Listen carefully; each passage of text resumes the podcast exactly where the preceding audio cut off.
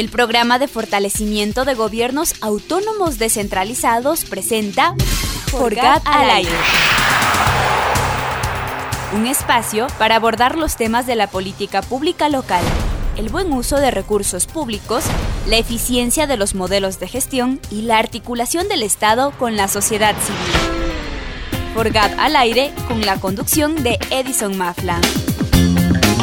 Forgat al aire.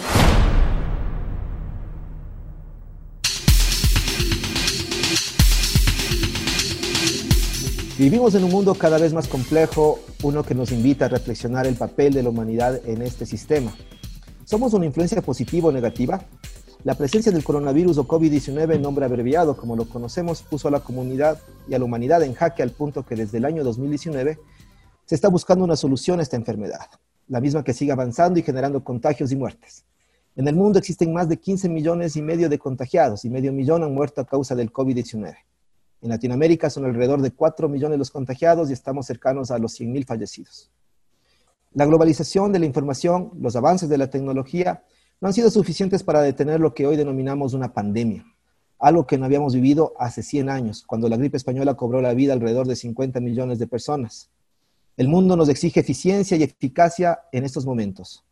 La innovación tecnológica y el compromiso de todos nos invita a repensarnos, sobre todo en aquellos que están al frente de los servicios públicos, y como tomadores de decisión deben generar política pública que motive la confianza de sus ciudadanos y promueva alternativas no solo para la mitigación de esta enfermedad, sino para las necesidades de la sociedad y la naturaleza.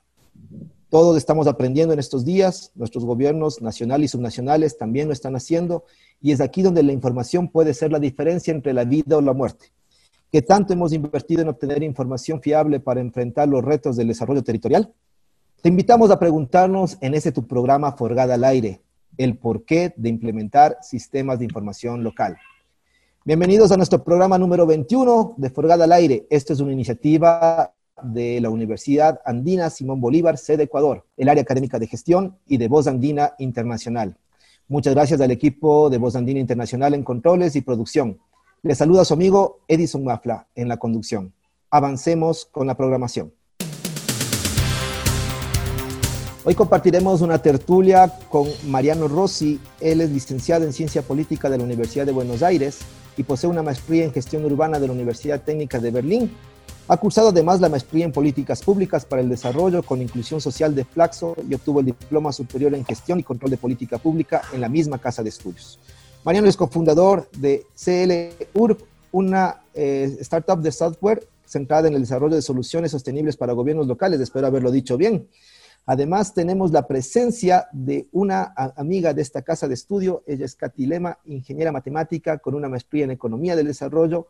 Ha trabajado en el Instituto Nacional de Estadísticas y Censo, INEC, en la planificación y coordinación de encuestas nacionales y el empadronamiento del Censo 2010. ex directora del Registro Social en el 2014 y subsecretaria de Información en la ex Secretaría Nacional de Planificación y Desarrollo, con 15 años de experiencia trabajando en la gestión de datos, eh, a todos ustedes, eh, amigos, bienvenidos a este programa Forgada al Aire. Empecemos con Mariano, con quien queremos, bueno, primero antes que de, entrar ya en materia, Mariano, eh, bienvenido. ¿Qué te ha llevado a vincularte en este campo de la gestión territorial y de la política pública en general? Bueno, antes que nada, muy buenos días a toda la, audiencia. Muchas gracias a la Universidad ISUM por la, por la invitación. Este, muy, muy contento de estar eh, compartiendo aquí el panel con, con Katy y poder estar charlando de estos temas tan importantes para la que es la gestión pública, sobre todo a nivel local, ¿verdad?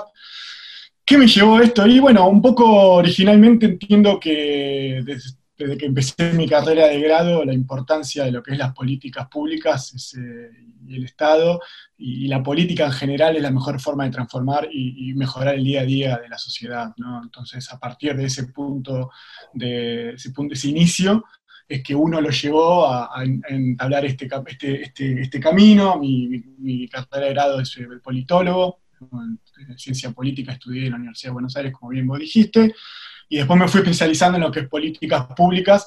Eh, eh, políticas públicas urbanas, trabajé mucho tiempo a nivel nacional vinculado al tema de, infraestructura y desarrollo urbano, y, después me fui especializando en temas de, resiliencia urbana y, gestión de riesgo de desastres, ¿no?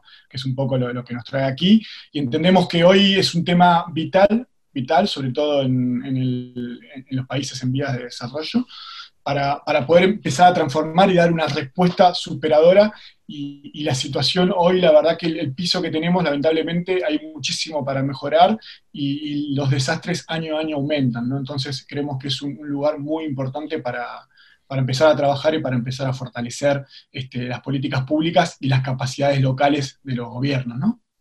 Mariano, eh, justamente por eso, eh, esta pandemia, el COVID-19, para algunos, y no solamente decimos al ciudadano común y corriente, sino para las instituciones, los gobiernos, eh, los gobiernos, nos ha tomado de manera imprevista y hemos tenido que trabajar sobre la marcha muchas cosas. A pretexto de esto, entonces, ¿podemos hacer alguna comparación eh, para empezar ya con ese eh, importante tema que tenemos nosotros en, la bandeja, ya que el tiempo en, en radio, TV también es muy corto?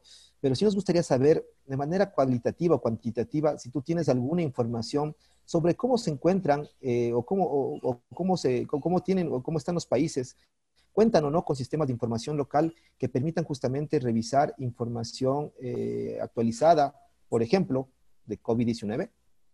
Sí, a ver, un muy breve comentario para, para darle un marco a esta, a esta pregunta, me parece importante destacar que estamos, el COVID es un virus, que estamos al tanto de una amenaza biológica, ¿no? Recordemos que la fórmula de desastre es amenaza, exposición a esa amenaza por vulnerabilidad, ¿no es cierto?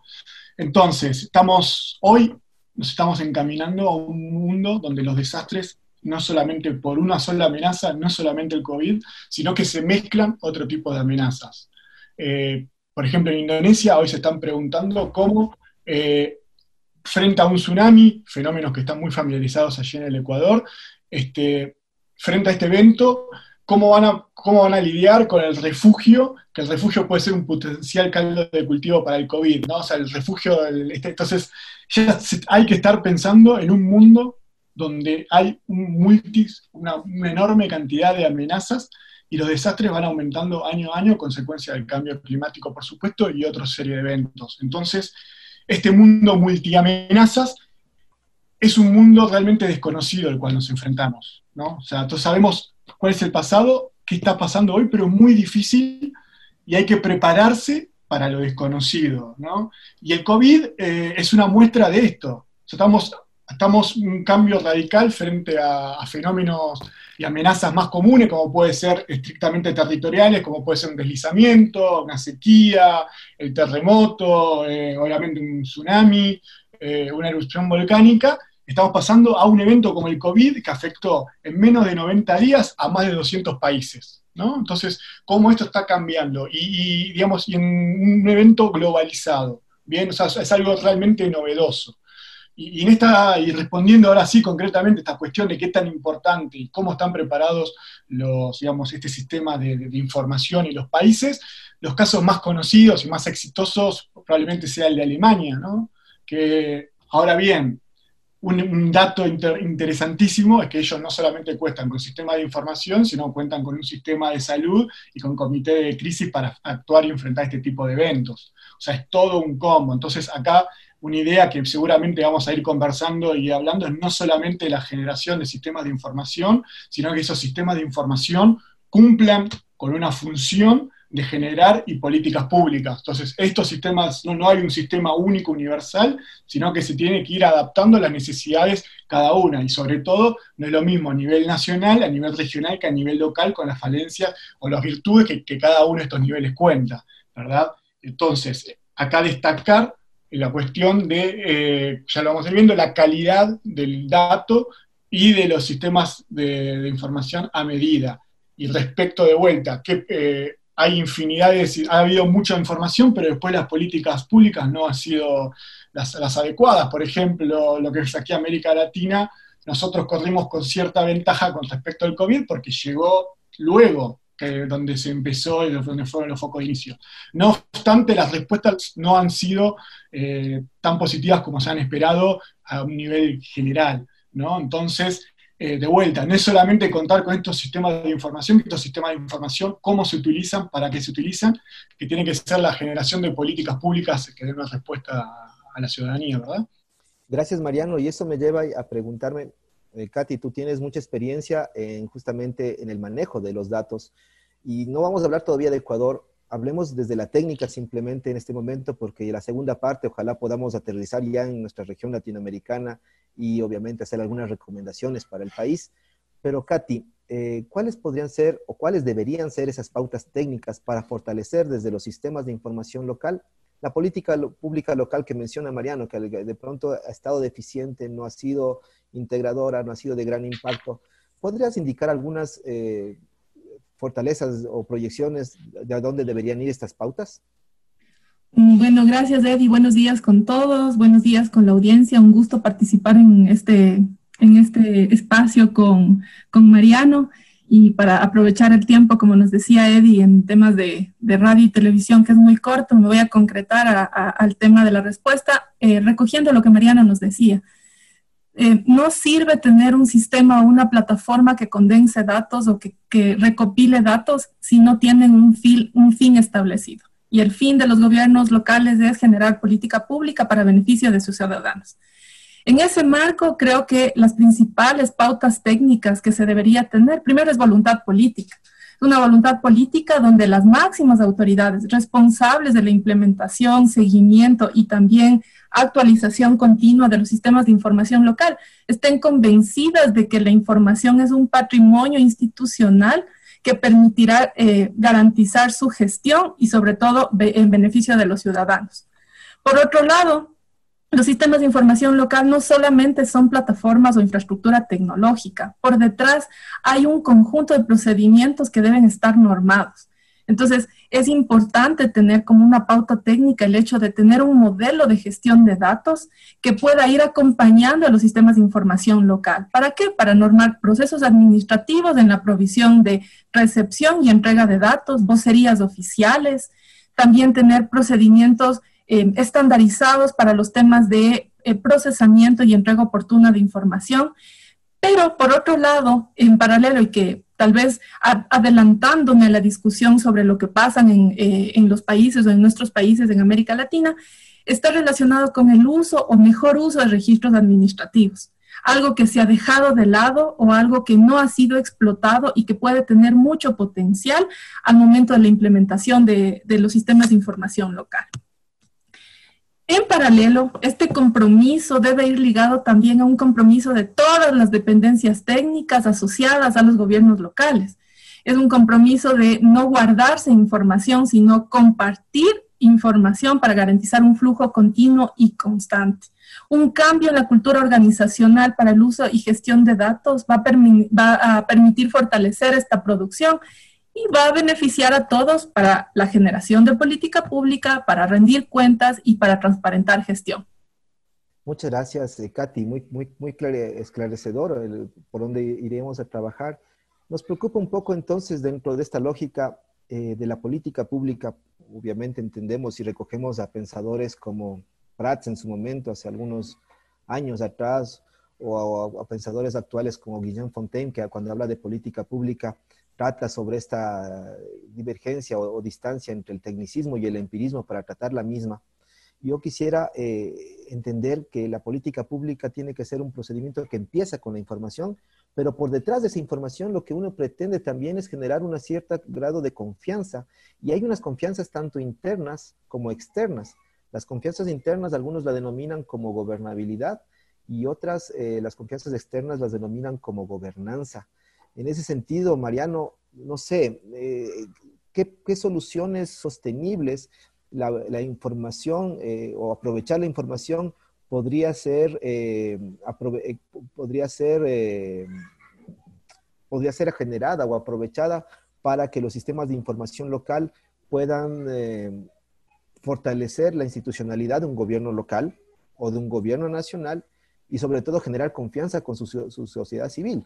Con las instituciones. Eh, ¿Se pueden generar entonces soluciones sostenibles para la gobernabilidad y gobernanza en América Latina? Totalmente, Edison. lo que me gustaría compartirles en este momento es un poco la, experiencia de, nuestra, de, nuestra, empresa. Nosotros tenemos una empresa, como bien vos mencionaste, CLUR, que desarrollamos un software de gestión de riesgo de desastres simple y asequible que se llama HARD. ¿no? Entonces, nosotros, el punto de partida fue que muy pocos, o sea, todas las soluciones que hoy existen a nivel, a nivel mundial son muy pocas las que llegan realmente al territorio a nivel local. ¿no? O sea, vemos a nivel supranacional este, lo cooperación internacional, Naciones Unidas, etcétera, etcétera, un montón de información, un montón de elementos, un montón de sistemas, pero que son tan complejos y tan, este, tan separados de lo que es lo que realmente pasa en el territorio que quedan allí. Entonces, eh, un poco el planteo nuestro fue realizar y ayudar a los gobiernos locales que tienen un montón de saberes, un montón de información, un montón de conocimientos sobre cómo afrontar los desafíos de la gestión de riesgo de desastres, pero necesitan ayuda para sistematizarlo, para generar capacidades. Entonces, nosotros creemos que es hablando de un proceso integral, o sea, el sistema de información tienen que ser parte de un sistema de gestión. ¿no? Este, sistema de gestión integral, es un elemento más.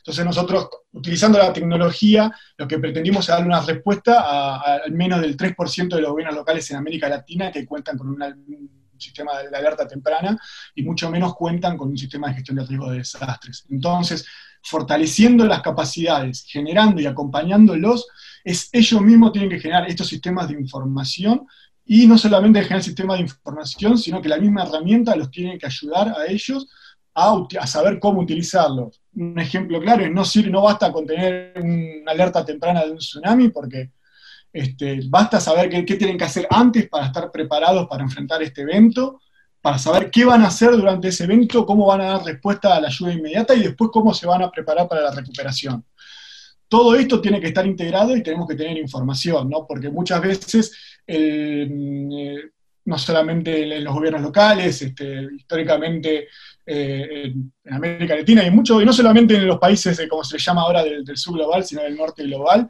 se depende mucho de, la capacidad y, la visión que pueden llegar a tener los líderes políticos, que muchas veces toman decisiones por intuición y no por datos. Entonces, la idea es ahora brindar la generación de capacidades y que se tomen decisiones en base a los datos.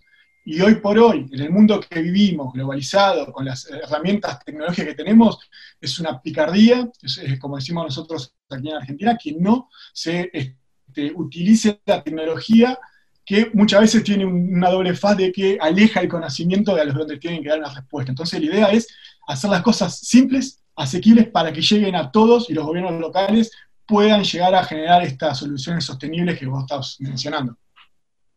Oye, Mariano, entonces lo perfecto es enemigo de lo bueno, como diría la frase. Eh, un gran, totalmente, un, gran líder político acá en Argentina, una de las frases de cabecera, lo, mejor es enemigo de lo bueno, ¿no? Este, porque muchas veces lo mejor, eh, los, funcionarios políticos, los funcionarios públicos tienen la necesidad de dar una respuesta inmediata a la, población y de la mejor forma posible. Eh, los planes perfectos en la política, lamentablemente, en el mundo real no existen, entonces hay que tratar de ver con los recursos con los cuales se cuenta cómo se le da una mejor solución a, la población, a la ciudadanía. Mariano, y me, me, interesó mucho y voy a coger de pie el dato que tú nos pusiste. 3% de los gobiernos en América Latina tendrían algún tipo de sistema de información y menos que eso, algún sistema de gestión de riesgos. ¿Lo entendí bien? Va por ahí, ¿no? Sí, sí, en realidad es, una, esto es una encuesta que hizo City Alliance de, sobre 250 ciudades, ¿no? O sea que en realidad el número yo estimo que es mucho menor que el, 3%, ¿no? Este, y esto es impresionante. Y para Katy, entonces, ¿cómo sensibilizamos a los gobiernos locales, al poder local, para que invierta en sistemas de información que ya vamos, creo que estamos ya a punto de entrar a, lo que pasa en América Latina, que empezamos a hablar de semaforización, empezamos a hablar de, protocolos, pero ¿cómo lo hacemos si no hay sistemas de información eficientes? Desde la técnica, desde, la, desde, lo, que, desde lo que dicta tu experiencia, ¿cómo podríamos hacer para contar con sistemas de información no solamente nacional, sino local?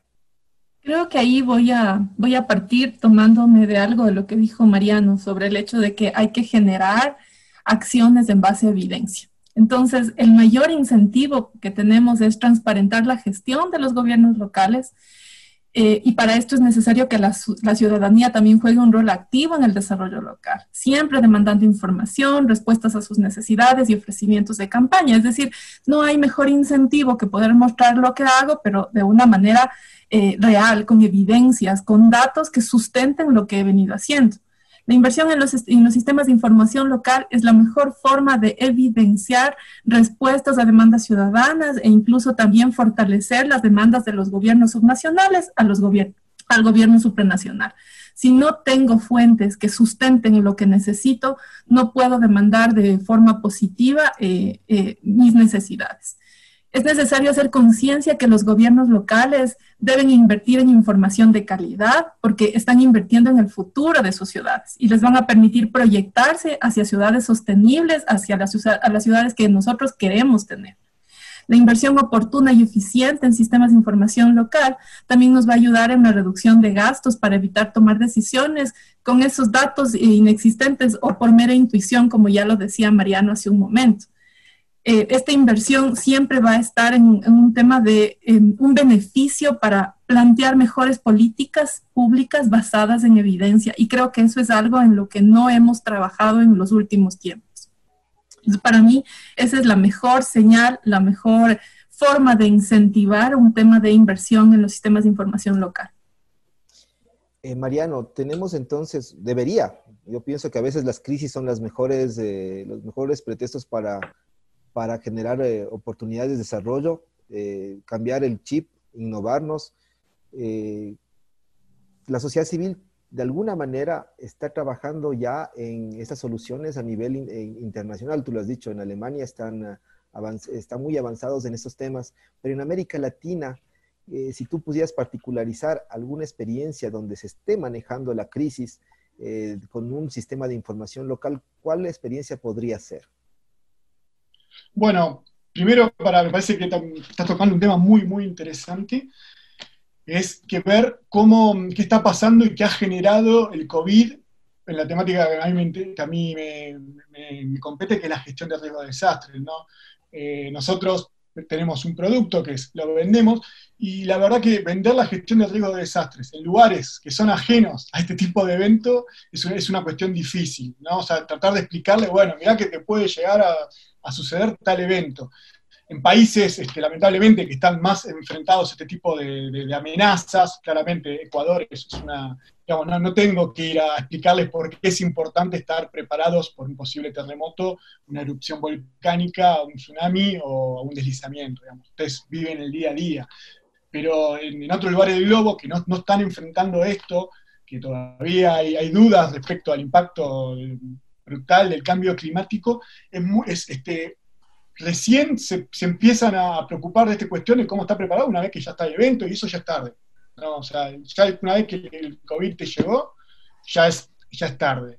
Eh, hay experiencias, hay, hay, experiencias, hay muchas, se han eh, replicado mucho lo que es estas aplicaciones móviles este, que hacen autodiagnóstico, y, genera algún tipo de, información en la, comunidad. Yo la verdad que por lo menos en lo que es América Latina, sinceramente no tengo información, digamos, de estar una vez que se genera esa información, cómo se utiliza, ¿no? O sea, cómo, cuál es la, correlación de, junto a esa información, después cómo, cómo se utiliza. Y, un dato, vos mencionaste Alemania, muy curioso, es Alemania desarrolló una aplicación que la pagó este, millones y millones de euros y todavía no está en funcionamiento. Entonces esta cuestión de también tener en cuenta que no es generar la herramienta o el dato per se, sino después qué hacemos y cómo la, cómo la utilizamos y para qué la queremos, ¿no? digamos, muchas veces hay desde el, desde el técnico, ¿no? Este, hay un fanatismo por esta generación de datos que supera muchas veces al tomador de decisiones, ¿no? Eh, y esto pasa muchísimo en un mundo donde el mundo de, la Big Data, ¿no? que cada vez tenemos más información, más, más, perdón, más datos, más datos, más datos, y no significa que estemos más informados, ¿no? esta paradoja eh, de los tiempos que vivimos. Entonces hay que tener mucho cuidado, este, no solamente pensar, bueno, ¿qué, ¿qué, sistema vamos a construir, sino otra vez, a modo de sonar repetitivo, pero muy importante que quede bien en claro cómo lo vamos a utilizar. Estamos conversando con Mariano Rossi y con Katy Lema un tema muy importante sobre el porqué de los sistemas de información local y obviamente sus implicaciones. Y ya, ya hemos dicho que la herramienta no necesariamente es lo que se requiere, sino que tener claro justamente estas primeras preguntas, el qué, el por qué, el quiénes tienen que hacerlo, para después preocuparnos en el cómo. No, Mariano, voy a basarme en esto último que acabas de decir, a veces el software es lo último que uno debe pensar, cuando el modelo de gestión esté claro en, los territorios, esto va a avanzar con un hoja Excel o con un sistema de software ah, de, última, de, última característica.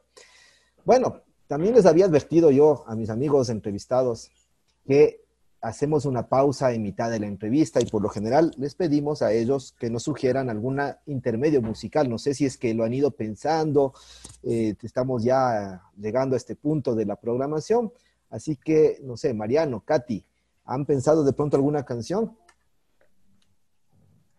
Pues no. No todavía. en blanco. Yo tengo una, puedo, puedo, se me ocurrió. Ok, Mariano, dinos, cuéntanos.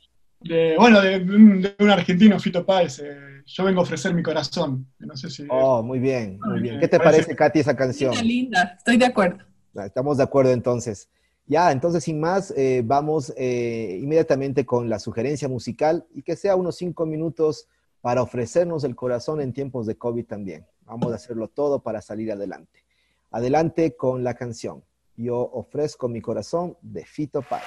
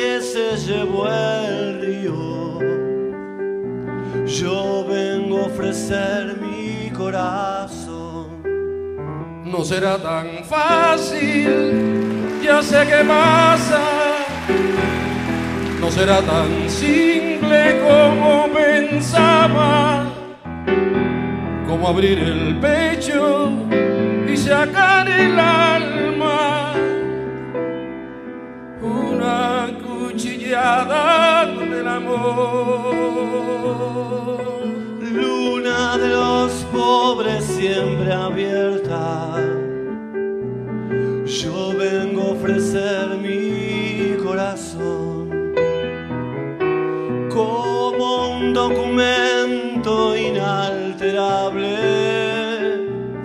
Yo vengo a ofrecer mi corazón.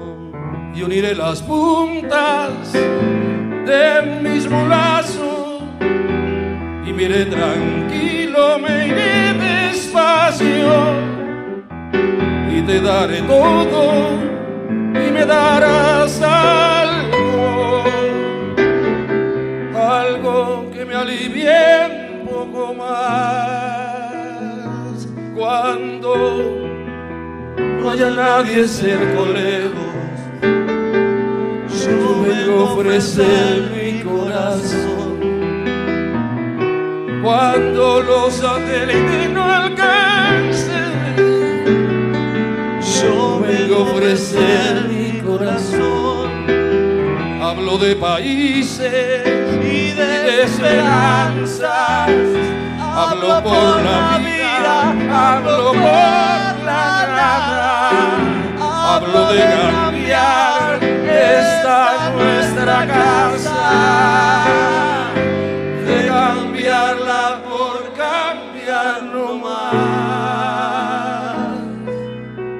¿Quién dijo que todo está perdido? yo vengo a ofrecer mi corazón.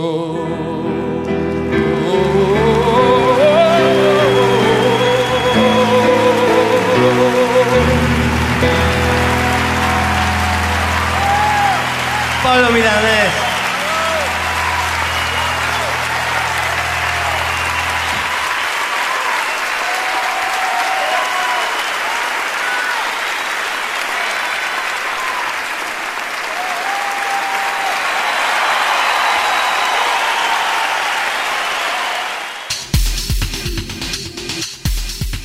Amigos y amigas eh, que nos escuchan por las redes sociales y por la página de Voz Andina Internacional en tu programa Forgada al Aire. Estamos compartiendo una tertulia con Katy Lema y Mariano Rossi.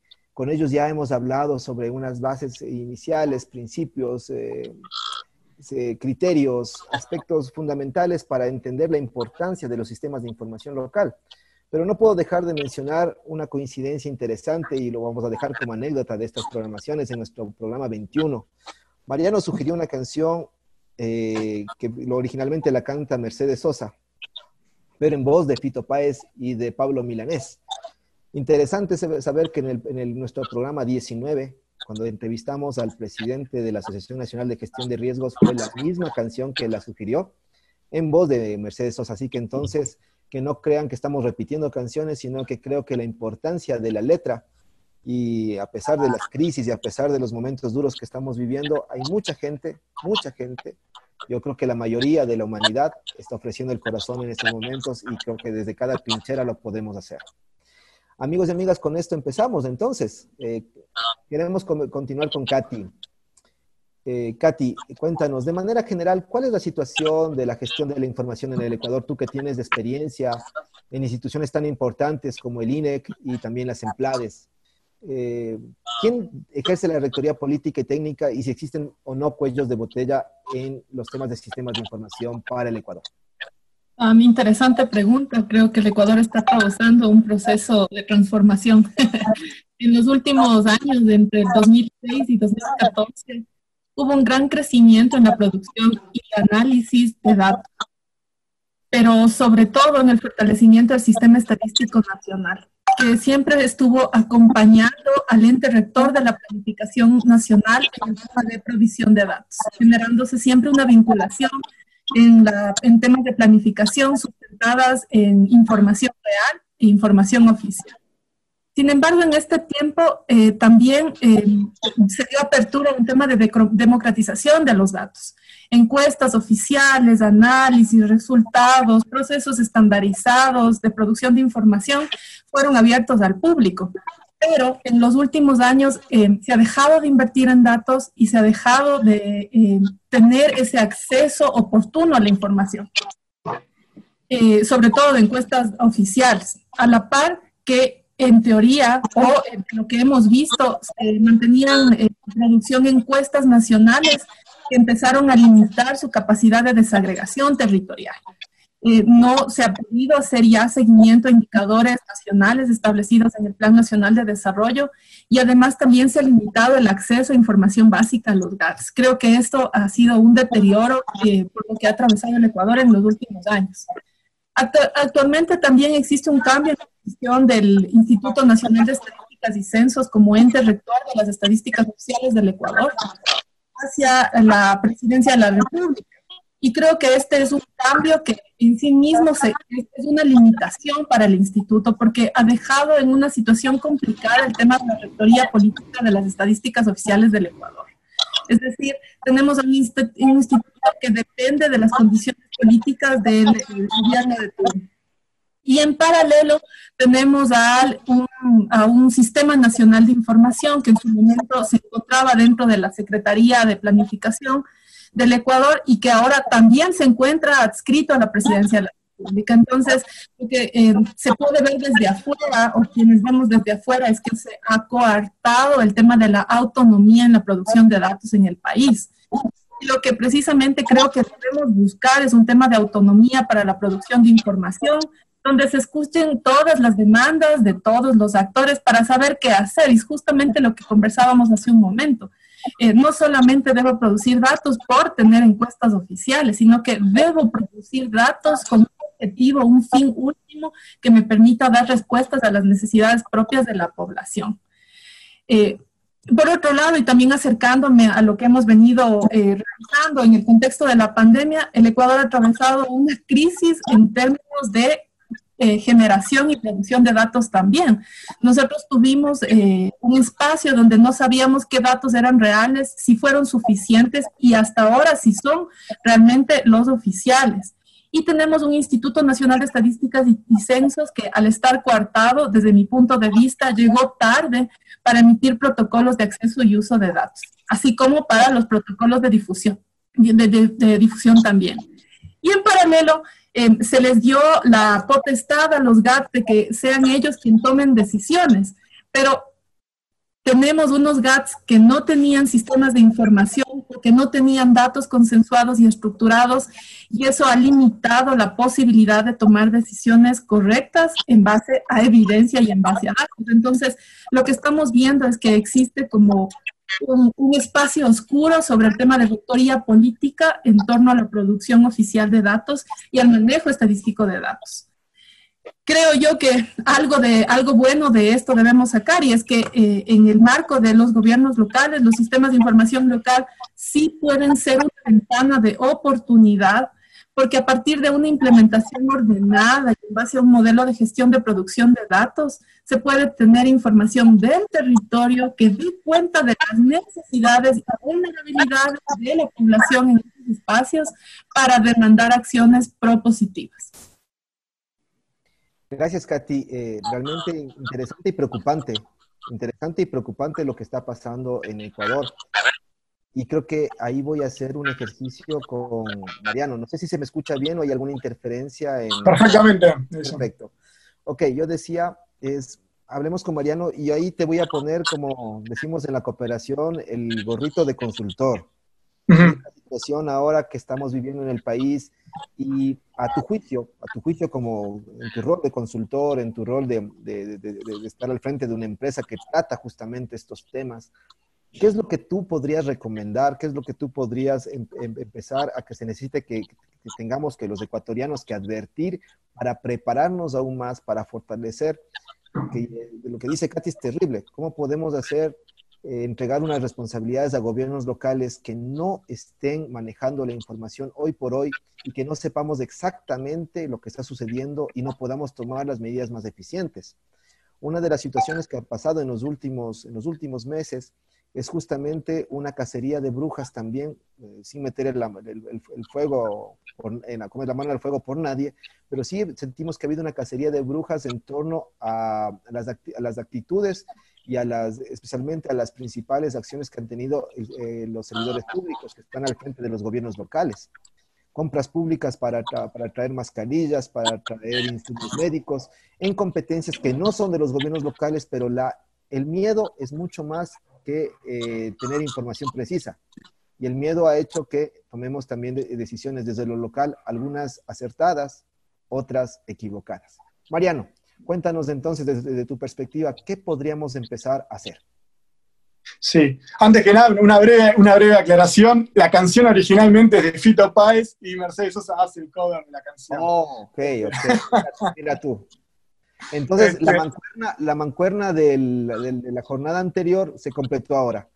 Exactamente, fue todo el ciclo. Perfecto. Eh, un breve comentario. Bueno, mira, este, este, esta cuestión me parece que lo primero entender que como cualquier política pública, este, si bien eh, nosotros entendemos que los encargados y los responsables de, liderar cualquier tipo de proceso en la sociedad deben ser eh, los gobiernos eh, democráticamente elegidos, ¿no? que son los legalmente, legalmente y, por una cuestión de, digamos, de decisión popular son ellos los, responsables, pero a su vez creo que también hay que hacer un, digamos, un llamado al conjunto de la sociedad, porque estos representantes nuestros no, no vienen en un plato volador, sino que salen de la sociedad. Entonces, las falencias de, digamos, de, la clase dirigente política, digamos, que son de los técnicos, de la sociedad civil, digamos, es todo una, digamos, es un problema general de la sociedad, o sea, la gestión de riesgo de la sociedad,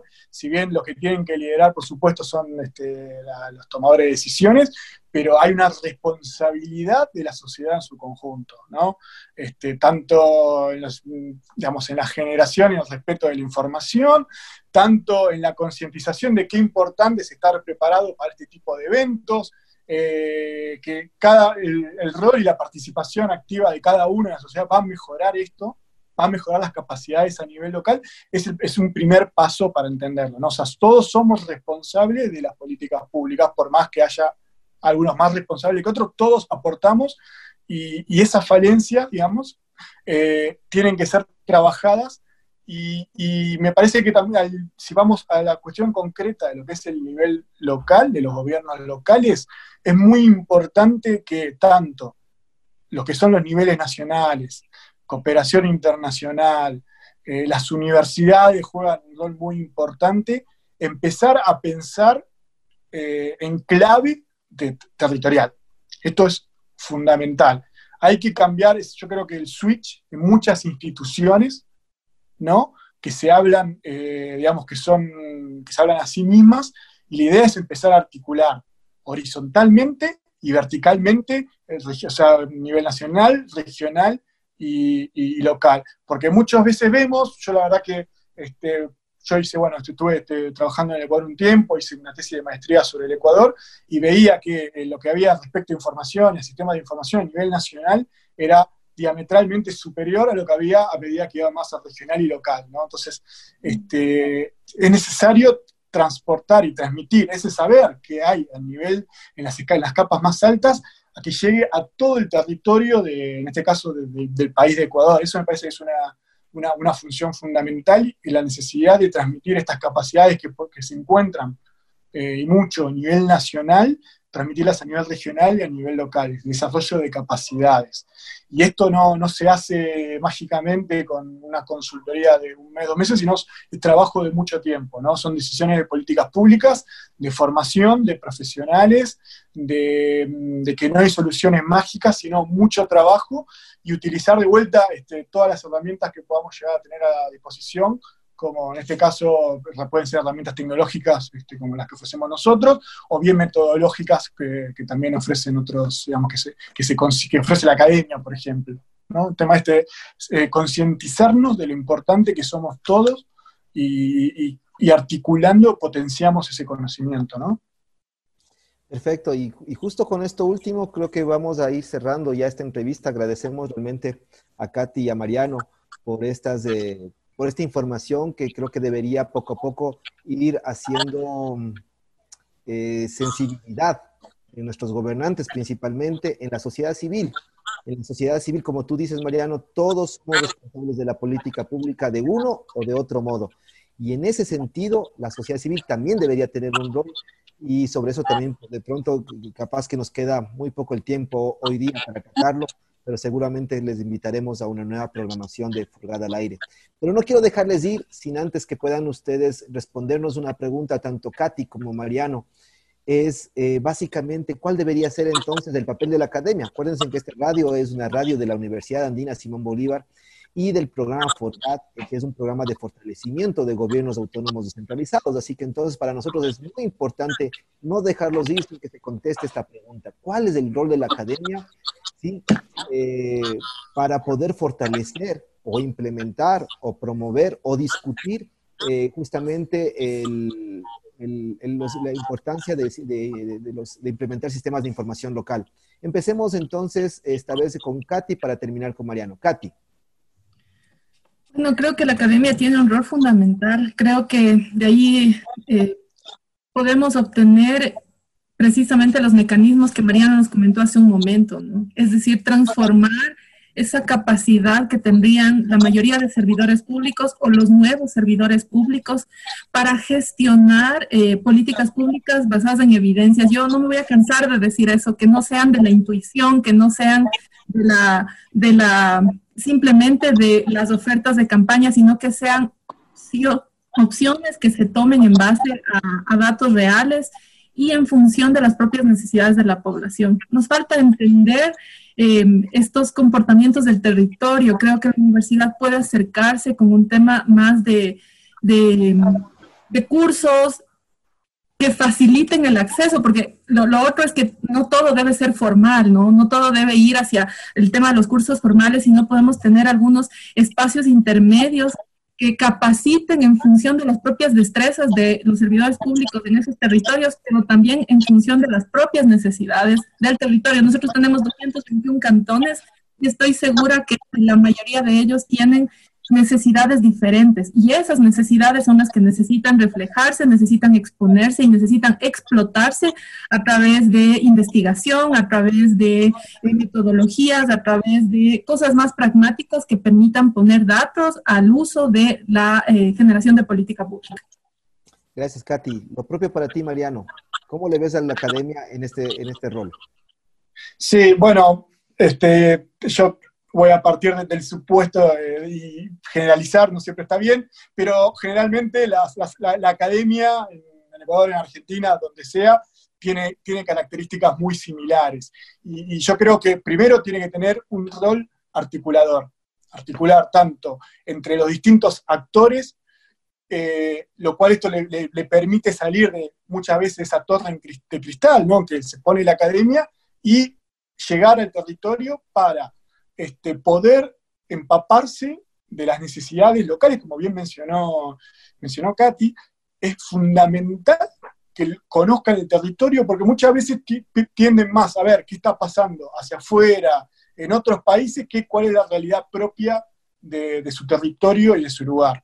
Entonces, la idea es cómo llegar, dar soluciones, como bien dijo Katy, muchos de los lamentablemente, de los, de los gobiernos locales no cuentan, digamos, cuentan con funcionarios que a duras penas han podido terminar la, educación este, secundaria, decimos Argentina, educación media, eh, y digamos, no, han tenido acceso a, universidad, a. Entonces muchas veces la, academia se, se, empecina en generar maestrías y carreras de posgrado, y en realidad los tomadores de decisiones tienen una formación totalmente distinta. Entonces la idea es tratar de adaptar no solamente la oferta, sino también el lenguaje, ¿no? los códigos, eh, hablarles a las personas que van a ser los tomadores de decisiones y, hablarles eh, de, igual a igual, porque muchas veces la academia, por, el conocimiento que, ostenta, genera como cierta disparidad y habla en, un rol de, mm, asimétrico de yo te explico cómo es la situación. Yo creo que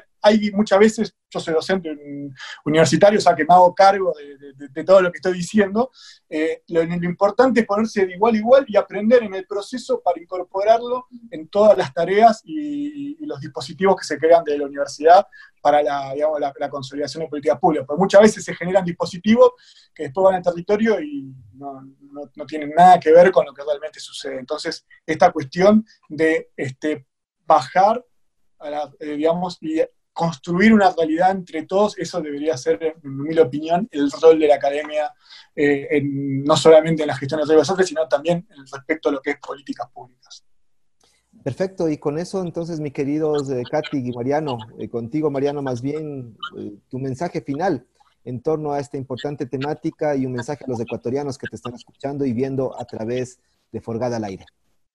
Bueno, un saludo a todos los hermanos eh, de, Ecuador, este, hermanos y hermanas. Este, la verdad que, bueno, muchas gracias eh, a ustedes dos también. La verdad me sentí muy cómodo. Fue un intercambio, la verdad que muy, fructífero. Espero que lo hayan disfrutado tanto como, como yo. Y bueno, dejarles abierta también la, instancia, que los que nos quieran contactar, eh, después van a, ahí van a ver a mi, lo, van a compartir este van a, poder ver cómo contactarnos para conocer más sobre la empresa y el proyecto que estamos realizando y cualquier actividad en conjunto que se pueda hacer, este, estamos a, disposición. Y también para hacer alguna otra charla y, o seguir escuchando canciones también, eh, encantado. Por supuesto que sí, por supuesto que sí, Mariano. Yo me sentí bastante cómodo contigo, con Katy. Esta ha sido una tertulia bastante eh, eh, amena, aparte de interesante. Así que entonces tenlo por seguro que estarás invitado en otras de nuestras programaciones porque este tema no queda aquí. Hay mucha tela por cortar. Querida Katy, mensaje final.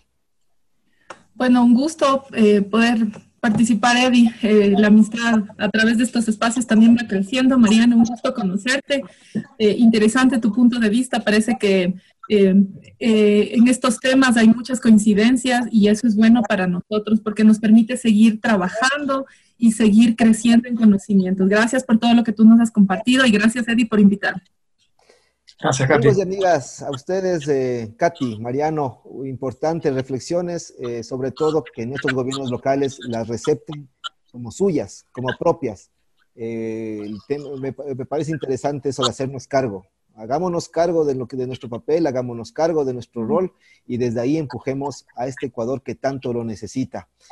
A todos los amigos y amigas eh, que nos están escuchando a través de esta señal, el programa Forgada al Aire, una iniciativa más de Voz Andina Internacional y del área académica de gestión de la Universidad Andina Simón Bolívar, sede Ecuador, visítanos en Facebook en arroba o en Twitter a través de Edison Mafla. Ahí te avisaremos de nuestras programaciones y te estaremos indicando qué novedades tenemos. Pero también nos puedes encontrar en la plataforma de la de Voz Andina Internacional. Recuerda vozandinainternacional.edu.es. Con todos quienes nos miran en el mundo, buenos días, buenas tardes, buenas noches.